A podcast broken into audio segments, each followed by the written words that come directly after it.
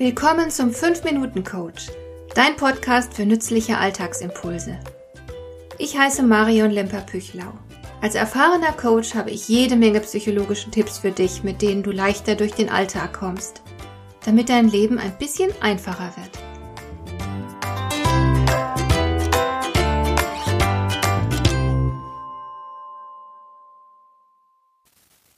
Naja, eigentlich wollte ich heute Abend durcharbeiten.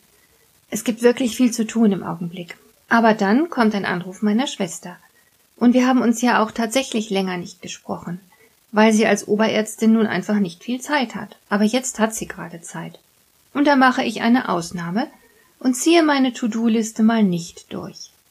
Und eigentlich wollte ich das Auto öfter stehen lassen. Ist schließlich besser für die Umwelt. Tatsächlich bin ich in letzter Zeit auch viel weniger gefahren als sonst. Aber dann kommt Besuch und wir unternehmen etwas Schönes mit dem Auto. Nur ausnahmsweise. Man will dem Besuch schließlich auch ein bisschen was bieten. Und Schokolade wollte ich auch nicht mehr so viel essen.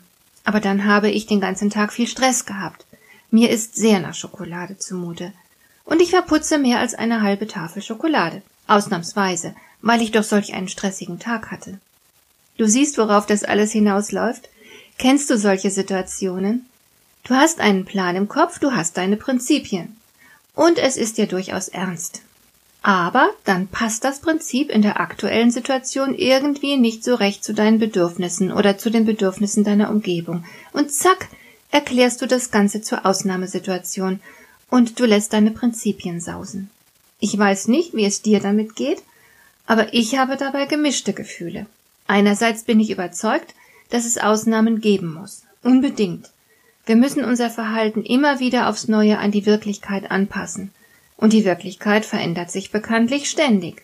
Also muss es auch Ausnahmen geben.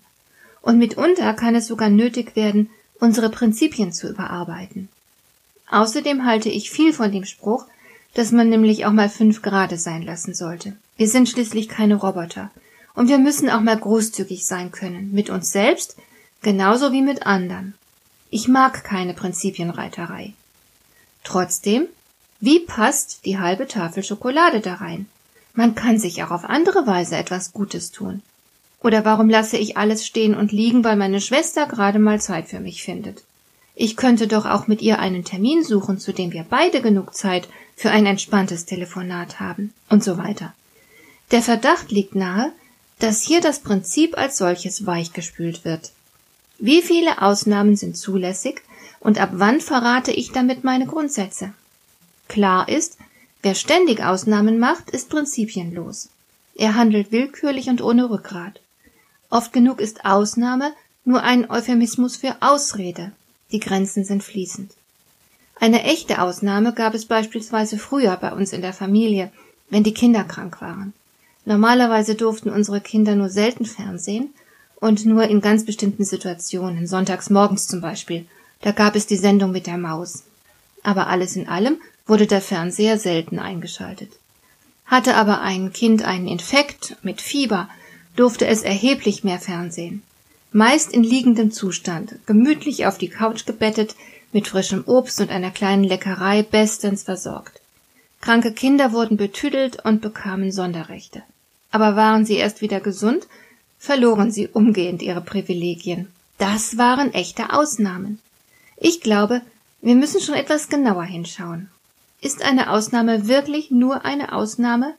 Warum sind wir überzeugt, in der gegebenen Situation unser Prinzip fallen lassen zu dürfen? Welches Motiv steckt dahinter?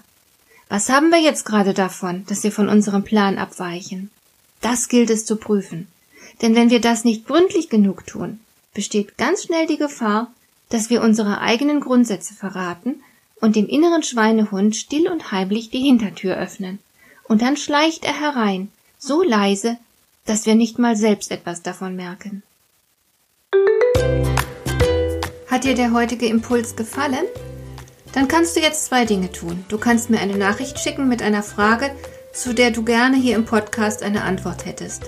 Du erreichst mich unter info at lemper-püchlau.de und du kannst eine Bewertung bei iTunes abgeben damit diese Sendung für andere Interessierte sichtbarer wird.